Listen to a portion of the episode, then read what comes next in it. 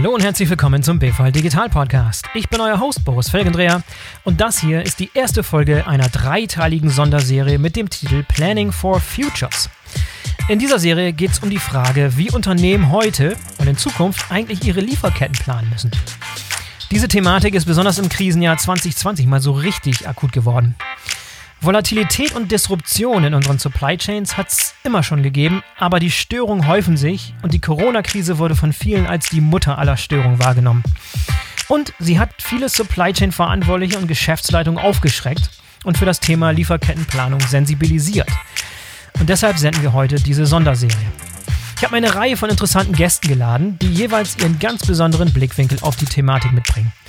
Martin Bildstein von der Firma Kinexis wird mich so ein bisschen durch diese Serie begleiten. Kinexis ist seit Jahren auf das Thema Lieferkettenplanung und Steuerung spezialisiert. Bei Unternehmen wie Schneider Electric, ähm, Flex, Honeywell oder Ford Motor Company ist die Kinexis-Plattform seit einigen Jahren erfolgreich im Einsatz. Aber unser Hauptgast in dieser Folge Nummer 1 ist Kai Althoff, der CEO der Berliner Forflow AG, der sich mit sehr viel Leidenschaft mit dem Thema Supply Chain Planning beschäftigt. Im Anschluss an das Gespräch mit Kai Althoff diskutiere ich dann nochmal gemeinsam mit Dr. Christian Grotemeyer vom BVL Digital über das Thema. Es erwartet euch also eine sehr abwechslungsreiche erste Folge. In Folge 2 habe ich dann ein längeres Gespräch mit Martin Bildstein von Kinaxis darüber, wie man Lieferketten in Echtzeit plant. Und in Folge 3 gibt es ein tolles Interview mit David Thomas, der viele Jahre bei der Ford Motor Company die Lieferkettenplanung entscheidend beeinflusst hat. Also, alles in allem ein sehr interessantes und abwechslungsreiches Programm, wie ich hoffe. So, jetzt geht's aber erstmal los mit Martin Billstein von Kinexis. Viel Spaß! Moin Martin, herzlich willkommen zum BVL Digital Podcast. Schön, dass du dabei bist. Hallo Boris, äh, vielen Dank, dass ich dabei sein darf. Ich freue mich. Ich habe schon äh, eine Menge Episoden vom BVL Podcast gehört. Ich finde es super, was ihr macht und erreicht viele Leute. Ist im Bereich Supply Chain Logistik nicht einfach. So, also danke, dass ich da sein darf. Ah, toll, toll. Schön, dass du dabei bist. Martin, unsere heutige Folge ist der Teil 1 einer dreiteiligen Podcast-Serie zum Thema Lieferkettenplanung. Äh, du wirst mich durch diese Serie begleiten, weil du für dieses Thema ein Experte bist und mit vielen Unternehmen darüber sprichst, wie man heute, in der heutigen Zeit, eigentlich globale Lieferketten plant oder planen müsste. Stellst du dich unseren Hörern einmal kurz vor? Na klar, ich bin äh, Regional Vice President Europe Sales bei Kinexis. Kinexis ist ein, ist ein kanadisches äh, Softwareunternehmen im Bereich Supply Chain Management mit über 1000 Leuten. Was hast du in der Vergangenheit so gemacht? Was, wie hat es dich bis zu Conaxis getrieben sozusagen? Du hast eine lange bewegte, lange Historie im Bereich Lieferkettenmanagement. Hol doch mal ein bisschen weiter aus, bitte. Ja, das, ähm, also ich bin jetzt seit 25 Jahren im Bereich, im Bereich Supply Chain. Ähm, es hat angefangen mhm dass ich äh, irgendwann mal eine Firma mitgegründet habe, die sich mit Supply Chain Management äh, beschäftigt hat, mit Prozessmanagement, wie optimiere ich Prozesse im, im Direct Spend. Bin danach bei IBM mhm. gewesen, bei äh, GT Nexus, bei Info gewesen und äh, jetzt schlussendlich bei, bei Kinexis gelandet, habe mich aber immer interessanterweise mit Supply Chain Optimierung, Supply Chain Planung beschäftigt während der ganzen 25 Jahre. Das ist korrekt. Die, die never ending story sozusagen. Ja. genau. Ich kann nichts anderes. Und Martin, ja genau, das sehr, sehr gut, Fachmann. Und Martin, die Firma Kinexis ist in Fachkreisen sicherlich schon vielen Leuten Begriff, aber für die Hörer, die Kinexis noch nicht kennen sollten, woher kommt ihr eigentlich und was macht ihr genau? Ja, Kinexis gibt es seit mehr als 25 Jahren. Ähm, wie gesagt, ein kanadisches Unternehmen, das sich äh, damit beschäftigt, Wege zu finden, wie Menschen bessere Entscheidungen treffen können. Und mhm. ähm, Kinaxis findet diese Wege, indem wir Datenbanken entwickeln, die im Zusammenspiel mit künstlicher Intelligenz und Machine Learning die schnellsten, bestmöglichsten Entscheidungsvorschläge ermittelt oder auch Entscheidungen ermittelt und äh, wir nutzen diese Technologie in der Supply Chain mhm. für den SNOP und SNOE-Prozess, um halt ähm, Unternehmen zu helfen, in globalen Supply Chains schnell Entscheidungen zu treffen und Supply und Demand richtig in Balance zu setzen. Sehr gut. Und da werden wir noch wesentlich tiefer einsteigen in der Folge 2. Aber heute in der, im Teil 1 unserer dreiteiligen Sendung ist unser Gast, äh, der Hauptgast unserer heutigen Sendung, Kai Althoff, der CEO von der Forflow AG. Das ist ein Unternehmen, mit dem ihr auch sehr eng kooperiert, Martin. Ne? Was macht ihr eigentlich konkret zusammen mit Forflow? Forflow ist in Europa einer unserer strategischen Partner. Ähm, wir ergänzen uns sehr gut, weil wir die Kernkompetenzen beider Unternehmen gut für Kunden nutzen können. Mhm. Einmal unterstützt uns Forflow bei der Verbesserung unserer Rapid Response Plattform, indem sie Lösungen wie Transportlastoptimierung entsprechend hinzugefügt hat. Und äh, auf der anderen Seite ist es so, dass wir zusammenarbeiten bei Kunden, wenn es im Bereich Change Management, ähm, Beratung oder auch Projektimplementierung, wenn es um diese Themen geht. Super, dann dürfen wir jetzt alle gespannt sein auf das Gespräch mit Kai Alter von Forflow. Im Anschluss an dieses Segment melde ich mich nochmal zurück mit Dr. Christian Grotemeyer von BVL Digital, damit wir das Gesamte, was wir gehört haben, nochmal diskutieren können. Wir beiden, Martin, hören uns dann nochmal wieder in Teil 2 unserer dreiteiligen Serie, wo wir beiden nochmal etwas tiefer einsteigen können in das Thema Lieferkettenplanung. Es lohnt sich also dran zu bleiben. Und hier kommt Kai Althoff von Forflow. Kai, herzlich willkommen zum BVL Digital Podcast. Schön, dass du dabei bist.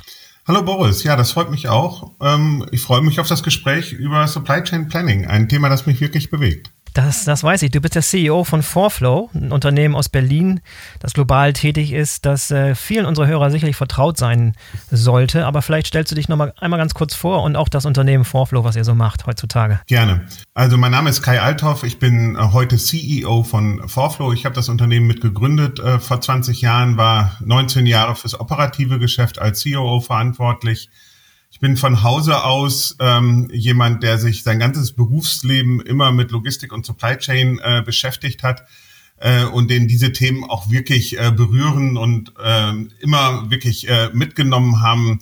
Die Innovation in diesen Bereichen äh, hat mich äh, mein ganzes Berufsleben äh, geprägt und auch Forflow.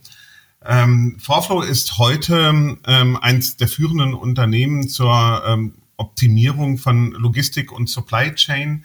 Ähm, dafür haben wir ein ganzes Geschäftsmodell gebaut. Äh, wir beraten, wir haben Optimierungssoftware, wir haben darüber hinaus einen Bereich, wo wir auch als Outsourcing-Partner Optimierungstätigkeiten für Kunden langfristig ähm, übernehmen. Und ähm, mit diesem Geschäftsmodell äh, versuchen wir größere messbare Ergebnisse für unsere Kunden, wie wir das äh, gerne nennen, ähm, äh, zu erzeugen in der Optimierung von Supply Chain. Das heißt, wir lassen uns hinterher immer daran messen, was ist denn nun eigentlich äh, dabei rausgekommen und dann versuchen wir, die Besseren gewesen zu sein. Das heißt, wir sind nicht nur Technologen, sondern wir sind auch ähm, Profis in Veränderungsprozessen, weil nur dann kann man ja wirklich messbare Ergebnisse erreichen. Das Unternehmen Forflow ähm, ist mittlerweile gut gewachsen. Wir sind global tätig, fast 700 Leute. Ähm, Headquarter ist in Berlin. Ähm, aber wir sind eben auch äh, mittlerweile etabliert in den Regionen Nord- und Südamerika äh, und Asia Pacific, hier mit dem Schwerpunkt in China. Sehr schön. Besonders die Tatsache, dass du schon 20 Jahre dich mit dem Thema Supply Chain beschäftigst, Supply Chain und Logistik. Dann hast du sicherlich dieses Krisenjahr 2020 auch als ein ganz besonderes Jahr wahrgenommen. Was mich aber interessieren würde, bevor wir über das Krisenjahr 2020 sprechen, ist die Tatsache, inwiefern das Jahr, das ist ja fast schon so eine Binsenweisheit, dass irgendwie jedes Kind weiß, dass das Jahr 2020 ein ganz besonderes Jahr war für die Supply Chains. Aber vielleicht auch nochmal darstellen, was genau so besonders war und ob dieser Trend von diesen Disruptionen und diesen unvorhersehbaren Ereignissen nicht schon vorher herrschte. Also vielleicht mal angefangen, was ist das, das Krisenjahr? Was waren die großen Herausforderungen der Lieferketten im Jahr 2020? Ja, also die Herausforderungen, ähm, die würde ich gerne äh, von Anfang an eben auch genauso einrahmen, wie du es äh, gerade in deiner Frage schon getan hast. Wir reden in einigen Bereichen sicherlich über neue Symptome und auch über gänzlich andersartige Veränderungen. Aber im Großen und Ganzen reden wir über äh, Veränderungsprozesse und Trends, ähm, die auch äh, vorher schon ähm, intakt waren. Aber zurück aufs Jahr 2020. Ähm, wir haben eine nie vorher dagesehene Volatilität gesehen. Das heißt, äh, ganze Märkte sind von heute auf morgen äh, geschlossen worden. Das ist etwas, was wir nicht kannten. Also es ist, ähm, wenn wir über Supply Chain Planning reden, die Extremform äh, der Bedarfsschwankungen, äh, die wir da an einigen Stellen ähm, in einigen Marktsegmenten ähm, erlebt haben. Hier auch ganz wichtig, ohne da zu sehr in die Tiefe gehen zu wollen, weil jeder seine eigenen Beispiele da, glaube ich, gerade für hat. Ähm, äh, das hat eben nicht nur dazu geführt, ähm, dass bestimmte Bereiche auf einmal ganz still lagen, sondern es hat auch zu Verschiebungen in den Kanälen geführt. Also die äh, wahrscheinlich populärste und am besten sichtbarste Verschiebung ist die äh, vom stationären Handel in den E-Commerce. Aber es gibt dafür auch andere Beispiele, wo sich Kanäle ganz signifikant verschoben haben. Das ist für uns Logistiker natürlich eine, eine Riesenherausforderung. Äh, da können wir wirklich zeigen, was wir können in solchen Situationen und einen großen Beitrag zum Geschäftserfolg auch äh, leisten, wenn wir, wenn wir das gut hinkriegen, die Unternehmen da immer noch lieferfähig bleiben. Dann haben wir Ausfälle gesehen, also Ausfälle von Lieferantenstrukturen, Ausfälle von Produktionsstätten, weil es schlichtweg äh, Verbote gab, äh, die Operations fortzuführen. Dinge, die es so in der Vergangenheit äh, meines Erachtens in, in diesem Umfang auch nur wirklich in ganz außergewöhnlichen Situationen wie Kriegen, äh, sehr großen Naturkatastrophen äh, gegeben hat, aber eben ganz selten global äh, hatten und dadurch eben auch nochmal eine, eine andere Amplitude erreicht haben.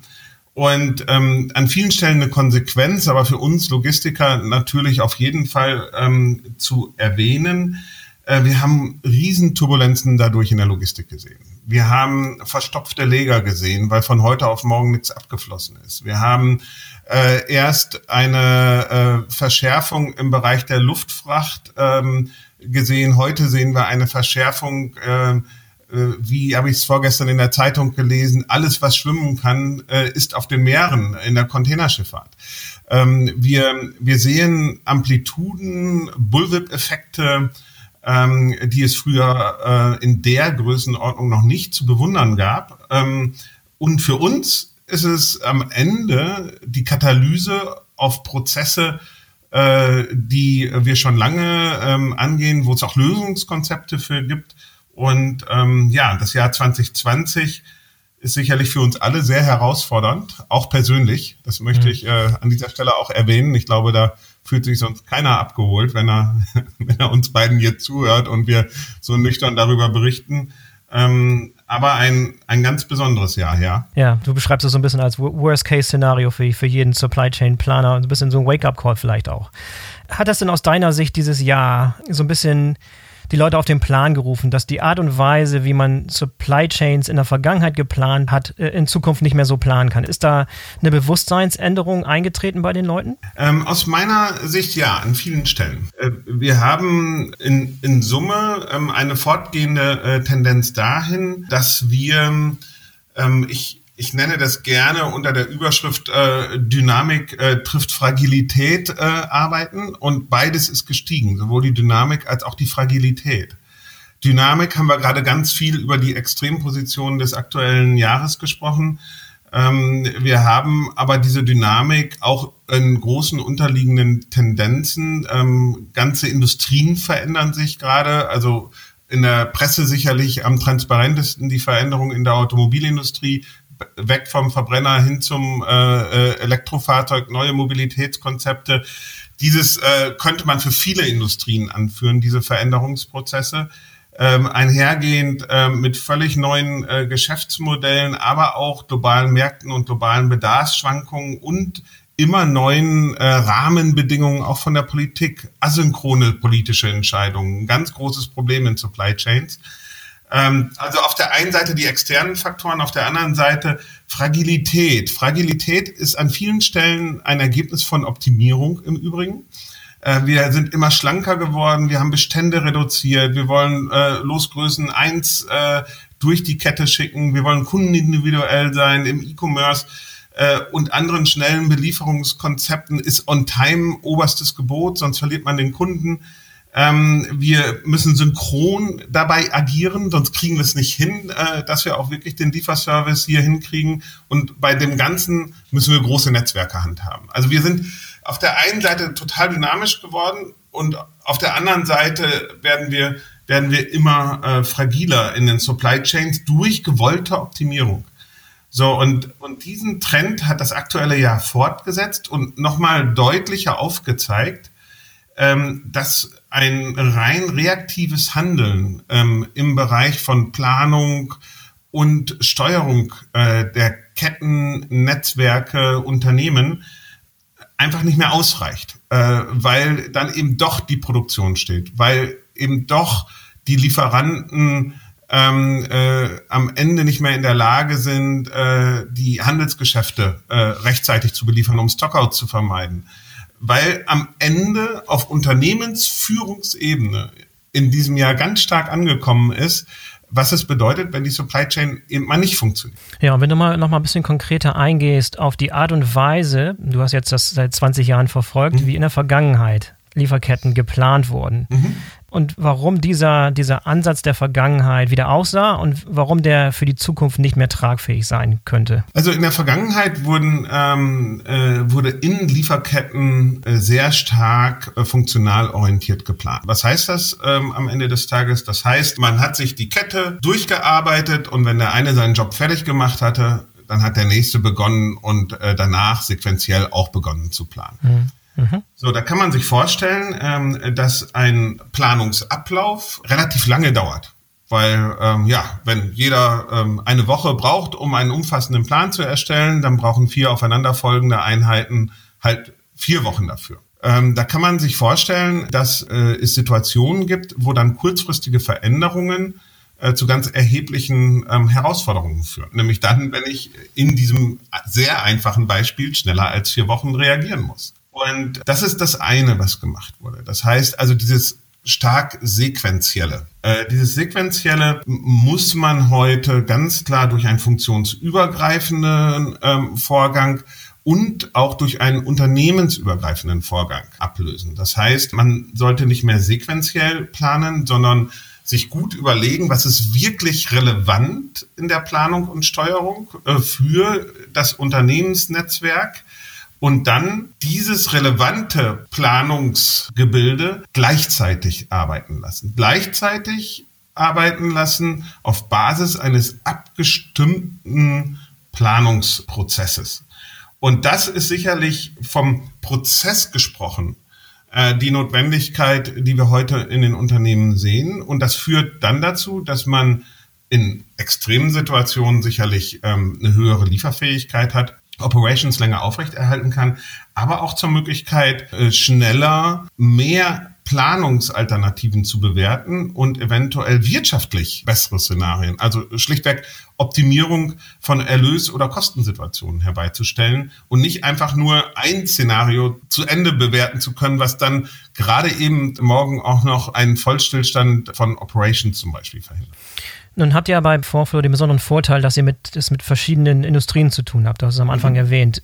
Siehst du dort Unterschiede in den Industrien, wie weit das bei den einzelnen Unternehmen aus den verschiedenen Industrien schon, schon durchgesickert ist, dass dieser Ansatz äh, zukunftsträchtiger ist? Ähm, ja, da sehe ich ähm, ganz klar Unterschiede in den Industrien, was an den Industrien selber liegt. Ich würde da äh, gerne ein bisschen weggehen von die eine Industrie ist die bessere oder schlechtere oder innovativere sondern eher äh, zu den industriellen Notwendigkeiten kommen. Also wenn wir zum Beispiel uns ein globales Medizintechnikunternehmen angucken, gerade jetzt in der äh, Corona-Krise würde ich damit gerne beginnen, wo wir vielleicht jetzt im großen Umfang für, äh, für Testdurchführung Consumables, wo wir für das Herstellen von Impfstoffen ähm, entsprechende Produktionsstraßen liefern müssen, dann sind diese Medizintechnikunternehmen oft global produzierende und global agierende Unternehmen, die stark in Netzwerken denken. In Netzwerken, die eben die, die Kundenstruktur äh, beliefern. Und man hat eher von Haus aus schon heute eine, eine übergreifende Sicht. Das heißt, hier äh, bringt es besonders viel, sich wirklich funktionsbereichsübergreifend äh, vom Kundenbedarf bis in die Lieferketten hinein die Frage zu stellen, was, was sind unsere besten Szenarien? Wie können wir durch Planung wirklich die Gesamtsystematik verändern? Und demgegenüber würde ich gerne zwei weitere Industrien nennen, die einfach ein bisschen anders gelagert sind von, von ihrer Natur und die sich dadurch andere Fragen stellen.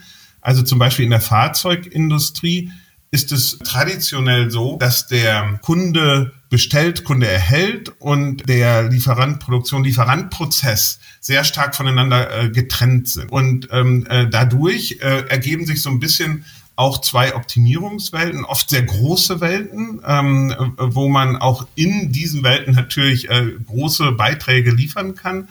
und äh, hat oft auch wirklich Produktionshintergründe, zum Beispiel in der Optimierung ähm, der Lieferketten in die Produktion hinein, wo es dann stärker darum geht, äh, wie kann ich aus einem Auftragsprozess kommend eben meine Produktionsplanung und das Lieferantennetzwerk äh, synchronisieren und hier dann unterschiedliche Szenarien abbilden, so dass ich meine Produktionskapazitäten optimal weiter nutzen kann, um die richtigen Produkte für äh, meine Auftragspipeline zu produzieren.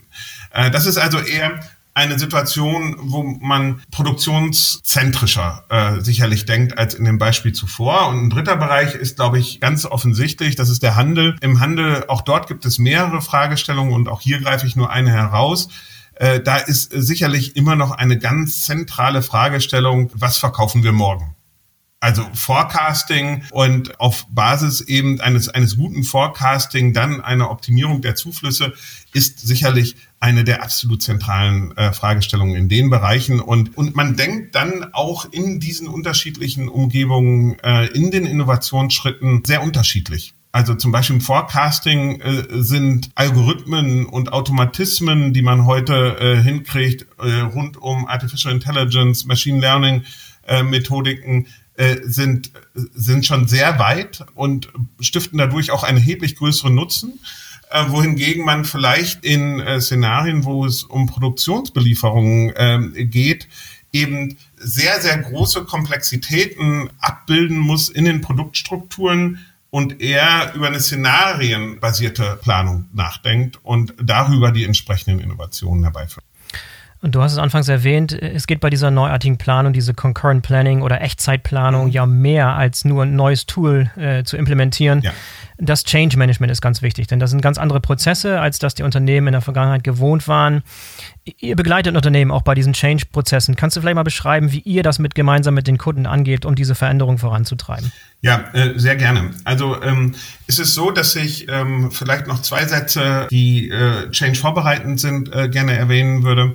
Ähm, es ist ja nicht so, dass wir nur neue Planungstools haben, sondern wir haben neben neuen Planungstools äh, heute auch andere Datenwelten, auf die wir zugreifen können, auch andere Technologien ähm, äh, für Datenwelten. Viele nennen hier gerne das Stichwort äh, Big Data. Ich glaube, das springt zu kurz an der Stelle. Und wir reden heute auch über andere Hardware, über In-Memory-Technologien, die in der Lage sind, und auch das ist nur ein Beispiel, äh, die in der Lage sind, wirklich hier Tools in anderen Geschwindigkeiten laufen zu lassen. Und das ist ganz elementar dafür, dass diese Themen heute auch in vielen Bereichen funktionieren, im Gegensatz von vor 20 Jahren. Also äh, das Gespräch über die wirtschaftlichen Ziele vor 20 Jahren wäre vielleicht gar nicht so unterschiedlich gewesen. Also das hatten wir eher schon in unserem Gespräch. Wie lange gibt es eigentlich diese Trends schon?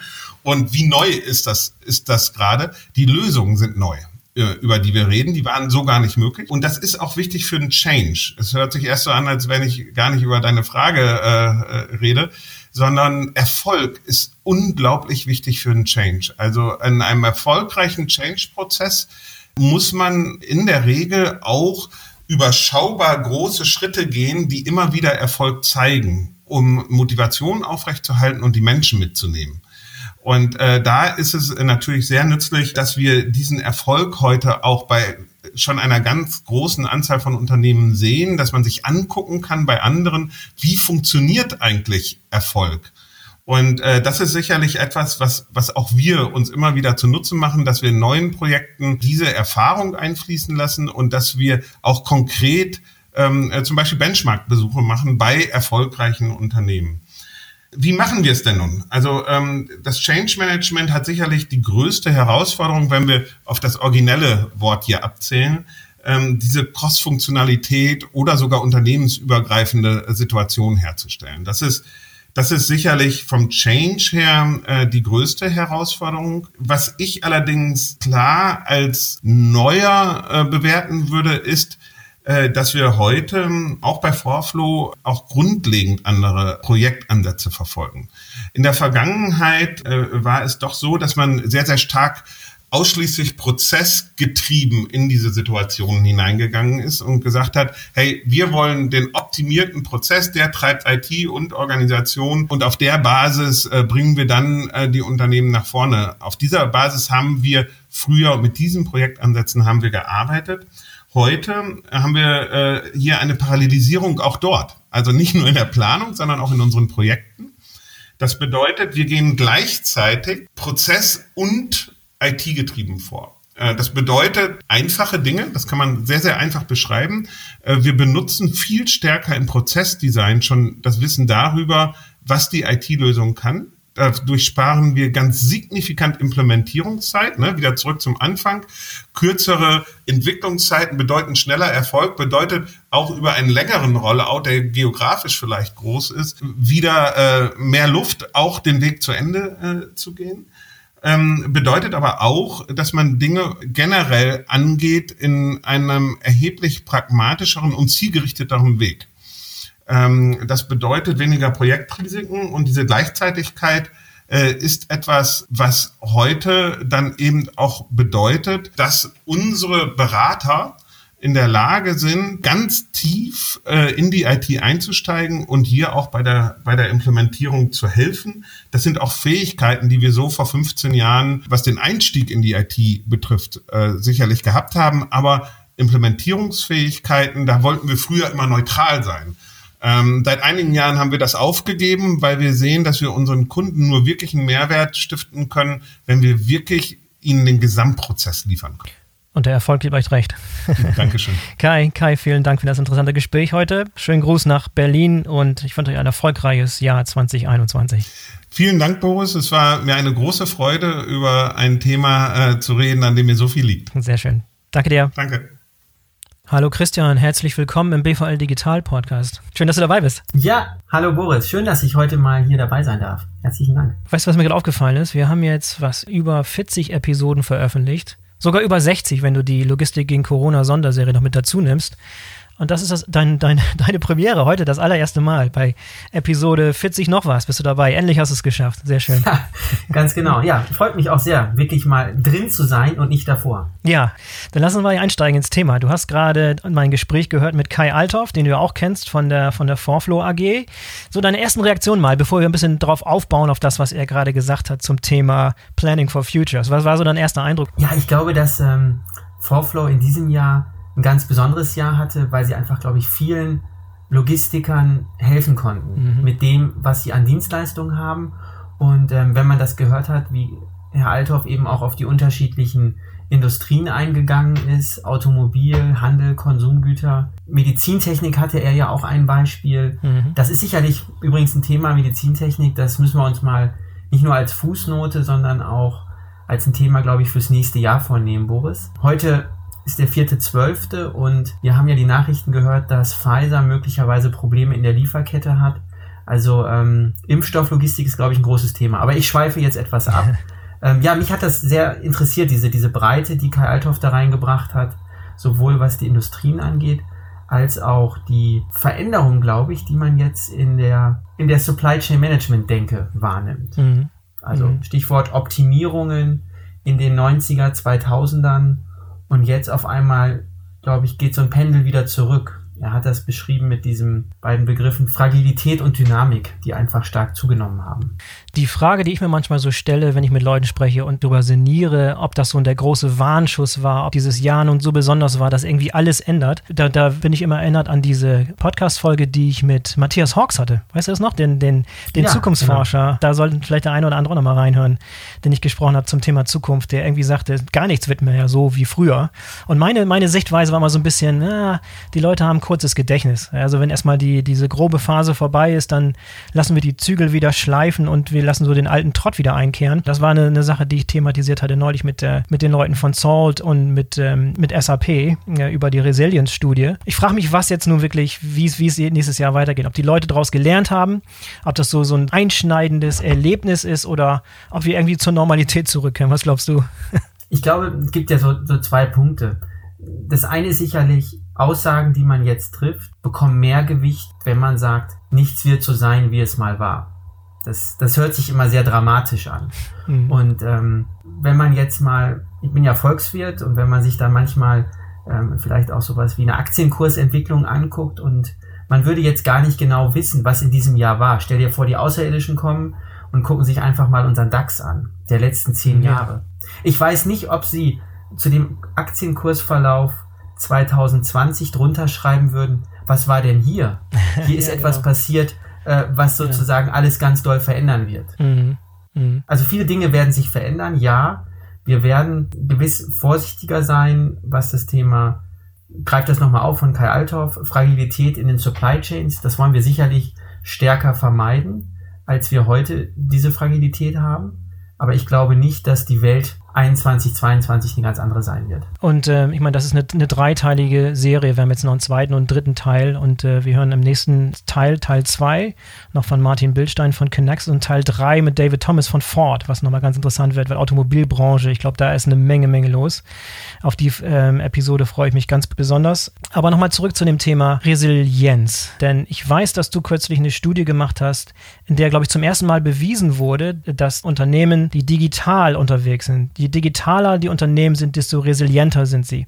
Und das geht ja letztlich auch, wenn wir um diesen neuen Ansatz von, von, von Planung sprechen, of Planning for Futures. Es geht um digitale Lieferketten, ja. Es geht um eine komplette Digitalisierung der Prozesse und der, der Daten und des Datenaustausches. Kannst du vielleicht noch ein paar Sachen zu, zu, deiner Sicht als Volkswirt und als, als jemand, der, der viel mit Studien zu tun hat, mhm. äh, die Sichtweise nochmal darstellen? Ja, gerne. Also wir haben die Möglichkeit gehabt, im Sommer über 500 Logistiker und Logistikerinnen zu befragen aus unterschiedlichen Industrien und auch Unternehmen über die Frage, wie stark Corona ihre, ihr Unternehmen betroffen hat und in welchen Bereichen das war. Wir haben also ganz viele Industrieunternehmen gehabt, die uns gezeigt haben, ist es eher die Beschaffungsseite gewesen, die Produktionsseite oder auch die Absatzseite. Mhm. Und wir haben mit Logistikern gesprochen, die sagen konnten, inwieweit war Transport oder Lager auch ein Thema. Mhm. Gleichzeitig konnten wir erheben, wie digital die Unternehmen waren. Das war natürlich eine Selbsteinschätzung. Wir sind jetzt nicht zu den Unternehmen hingefahren und haben uns genau zeigen lassen, mit welchen Systemen sie arbeiten.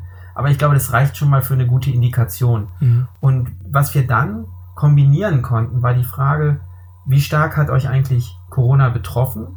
Wie gut konntet ihr gegensteuern? Und dann weiter hinten, wenn man so möchte, im Fragebogen, wie digital ist eigentlich das Unternehmen aufgestellt? Und ähm, aus dieser Kombination konnten wir tatsächlich für die Statistikfreunde unter uns mit einem relativ komplizierten Modell ableiten, ähm, dass Unternehmen, die digitaler sind, eine höhere Wahrscheinlichkeit haben, dass sie nicht so stark von Corona betroffen sind. Mhm. So, das ist im Grunde genommen diese statistische Aussagefähigkeit. Man kann es jetzt nicht schwarz-weiß sagen, sondern auf Basis von Wahrscheinlichkeiten. Mhm. Und ähm, das fand ich eben sehr interessant, dass man das tatsächlich so sehen kann. Und ähm, es ist ja in gewisser Weise auch ja nur konsequent, denn wenn ich digitaler unterwegs bin, dann habe ich ein ein deutlich klareres und schnelleres Bild von meinen Supply Chains und kann schneller gegensteuern, als wenn ich nicht so digital unterwegs bin. Mhm. Wie gesagt, jeder kann unterschiedlich dadurch betroffen sein, wo die Zulieferer sind, an welcher Stelle auf der Erde. Aber letztlich die Frage, wie gut ich reagieren kann, das ist dann eben eine Frage von, von meinen Steuerungsfähigkeiten, die sich sehr stark durch den Digitalisierungsgrad ergeben. Und vor allem auch immer eine Situation, gerade wenn du mit globalen Lieferketten zu tun hast, bist du so ein bisschen immer auf das schwächste Glied der Kette angewiesen. Ne? Also wenn du irgendwie global operierendes Unternehmen bist und hast tausende von verschiedenen Lieferanten in Asien, dann hat nicht jeder denselben Digitalisierungsstandard. Deine Digitalisierung ist letztlich nur so gut wie die, wie, wie die Digitalisierung deiner Partner. Ja? Und wenn da ein, zwei wichtige Partner dabei sind, die, die weit hinterherhängen, dann kann dir das schnell mal das Genick brechen. Ne? Das heißt, ich glaube, das, das hat Kai Althoff auch gesagt, dieser Netzwerkansatz, also ein, Netzwerk und ähm, holistisch denken und alle Partner im Prinzip gleichmäßig mit auf diese digitale Reise nehmen, ist, glaube ich, ein ganz, ganz wichtiger Hinweis gewesen. Mhm. Ja, auf jeden Fall. Wobei man noch ergänzen kann, es gibt natürlich auch sowas wie einen, ich will jetzt mal sagen, Risikowetterbericht. Das muss also nicht immer nur die Information von den Lieferanten sein, die mir helfen, die Planung vorzunehmen, sondern gibt ja auch viele Systeme, die jetzt über Social Media Crawling, News Crawling auch feststellen, an welchen Stellen gerade, wir kennen alle das Beispiel dort im chinesischen Hafen, wo es gebrannt hat und wir das dann ja eben auch in Europa mit Zeitverzug festgestellt haben. Mhm. Und das sind alles Dinge, die ja nicht über die Lieferanten primär kamen, sondern Richtig. das wurde dann ja im Grunde genommen so über Sekundärdaten abgegriffen. Ja, ja. Und wenn, wenn du dann mal so ein Ereignis wirklich äh, erfasst hast, was deine Lieferketten äh, beeinträchtigen könnte, dann ist es auch wichtig, dass du diese Information entsprechend mit deinem Netzwerk in Echtzeit teilen kannst. Und dann kommen natürlich solche, solche Planungstools und solche Mechanismen ins Spiel, die ähm, die Kinaxis zum Beispiel hier mitbringt. Und da werden wir gleich in der, in der zweiten Folge nochmal ein bisschen tiefer einsteigen, was ein Beispiel ist von einer Plattform, die, die solche Probleme lösen kann und die die Unternehmen ins nächste Zeitalter hinausrettet, so wie in der Zukunft mal eine Lieferkette geplant werden muss. Okay, Christian, dann, ähm, dann lass uns gleich überleiten zum, zum nächsten Teil, Teil 2. Ich hoffe, unsere Hörer bleiben dran. Ich danke dir schon mal. Wir hören uns wieder nach Episode 3, wenn wir gemeinsam David Thomas von Exford äh, Supply Chain Verantwortlicher gehört haben und dann steigen wir da nochmal ein. Ich, ich freue mich schon drauf, das nochmal mit dir diskutieren zu dürfen. Aber ich danke dir jetzt schon mal, dass du dabei warst und wir hören uns in Folge 3 wieder. Alles klar, Boris. Bis dann. So, das war die erste Folge unserer dreiteiligen Sonderserie zum Thema Planning for Futures mit Kai Althoff von Forflow. Wer noch ein bisschen tiefer einsteigen will ins Thema, dem sei die Webseite dieser Sonderserie empfohlen. Unter www.planningforfutures, 4 als die Zahl 4, planningforfutures.de findet ihr eine Reihe von Informationen rund um das Thema. Außerdem findet am 21. Januar 2021 ein BVL Digital Webinar zum Thema Planning for Future statt. Infos dazu gibt es in den Shownotes oder auf bvl-digital.de. So, ich hoffe, wir hören uns jetzt gleich weiter, nämlich in der zweiten Folge unserer dreiteiligen Serie. Also lockert nochmal kurz die Ohren und dann hören wir uns gleich weiter. In diesem Sinne, bis gleich, euer Boris Felgendreher.